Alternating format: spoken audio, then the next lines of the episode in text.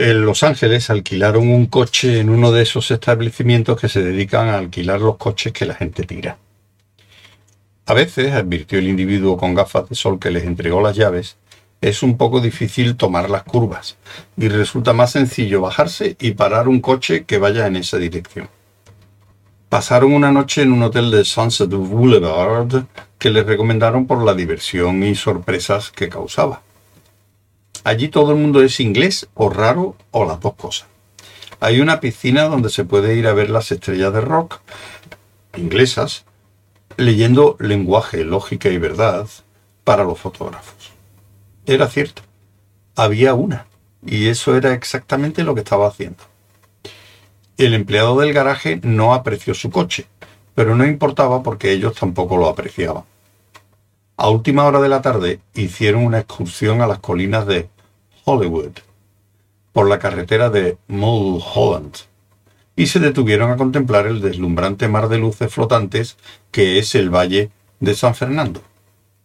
Convinieron en que la sensación de deslumbramiento se detenía inmediatamente detrás de la retina, sin afectar a ninguna otra parte del cuerpo, y se marcharon extrañamente insatisfechos del espectáculo. En cuanto a esplendorosos mares de luz, estaba bien, pero la luz tiene que iluminar algo.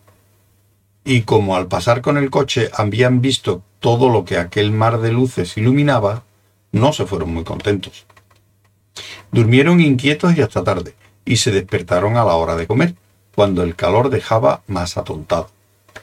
Fueron por la autopista de Santa Mónica para echar el primer vistazo al Pacífico, el océano al que Wonko el cuerdo, se pasaba mirando todos los días y parte de sus noches. Alguien me contó, dijo Fenchurch, que en esta playa oyeron una vez a dos ancianas que estaban haciendo lo que tú y yo hacemos ahora, mirar al Océano Pacífico por primera vez en la vida.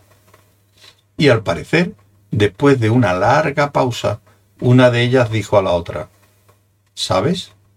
No es tan grande como me esperaba se fueron animando a medida que caminaban por la playa de Malibú, mirando las elegantes casas de los millonarios, que se vigilaban mutuamente para comprobar los ricos que cada uno de ellos estaba haciendo. Se animaron todavía más cuando el sol empezó a declinar por la mitad occidental del cielo y al volver a su traqueteante vehículo para dirigirse hacia un crepúsculo delante del cual nadie con un poco de sensibilidad hubiera pensado en construir una ciudad como Los Ángeles, se sintieron súbita, pasmosa e irracionalmente felices, y ni siquiera les importó que la radio del terrible coche chatarroso solo cogiese dos emisoras y encima las dos juntas. ¿Qué más daba? Las dos emitían buen rock and roll. Sé que podrá ayudarnos, aseguró Fenchurch con determinación. Estoy convencida. Repíteme el nombre con que le gusta que le llaman.